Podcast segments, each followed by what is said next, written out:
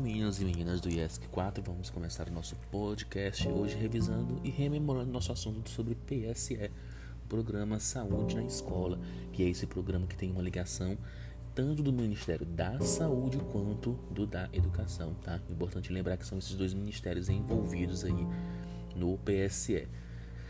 Lembrar, a gente tem que lembrar das principais ações desenvolvidas pelo PSE, que é verificar a situação vacinal, alimentação saudável, combate ao mosquito Aedes aegypti, promoção e avaliação da saúde bucal, saúde ocular, saúde auditiva, prevenção de violências e acidentes, identificação de sinais e agravos, prevenção do uso de álcool, práticas corporais e lembrar também da promoção de cultura de paz, cidadania e direitos humanos, além do direito sexual e reprodutivo e prevenção de DST AIDS.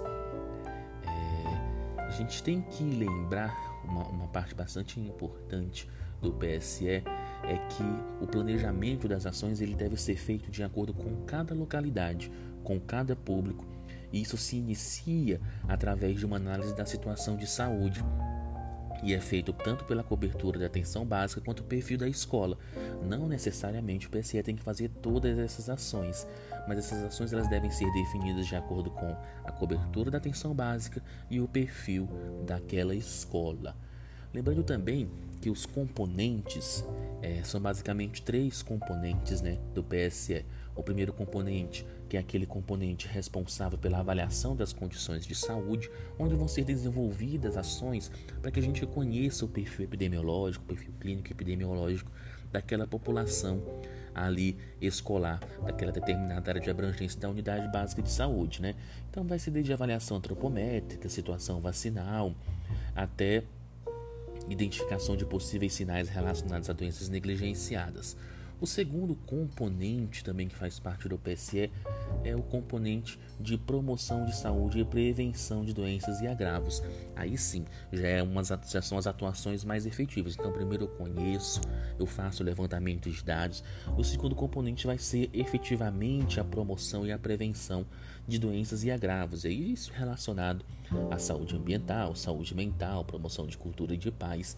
E o terceiro componente, que talvez seja o componente que a gente mais esquece em relação ao PSE, é o componente de formação. Ou seja, o PSE ele não só vai atuar assistencialmente, ou seja, a gente não só vai fazer políticas públicas para os estudantes, existe também um componente de formação. O que esse componente de formação preconiza? Preconiza é estar em constante capacitação tanto dos profissionais da saúde quanto dos profissionais da escola, para que eles façam intervenções pontuais e efetivas, ou seja, capacitações, educação permanente em saúde, também é um componente fundamental do PSE, tá bom? Então não esqueçam desse componente. O PSE não se estruturou somente como uma medida assistencial, mas também formativa, tanto para os profissionais da saúde quanto para os profissionais da atenção primária à saúde. Ok? Então essa é a nossa revisãozinha de PSE, é um assunto mais tranquilo para depois a gente partir para os nossos conteúdos voltados para a saúde da criança. Abraço a todos.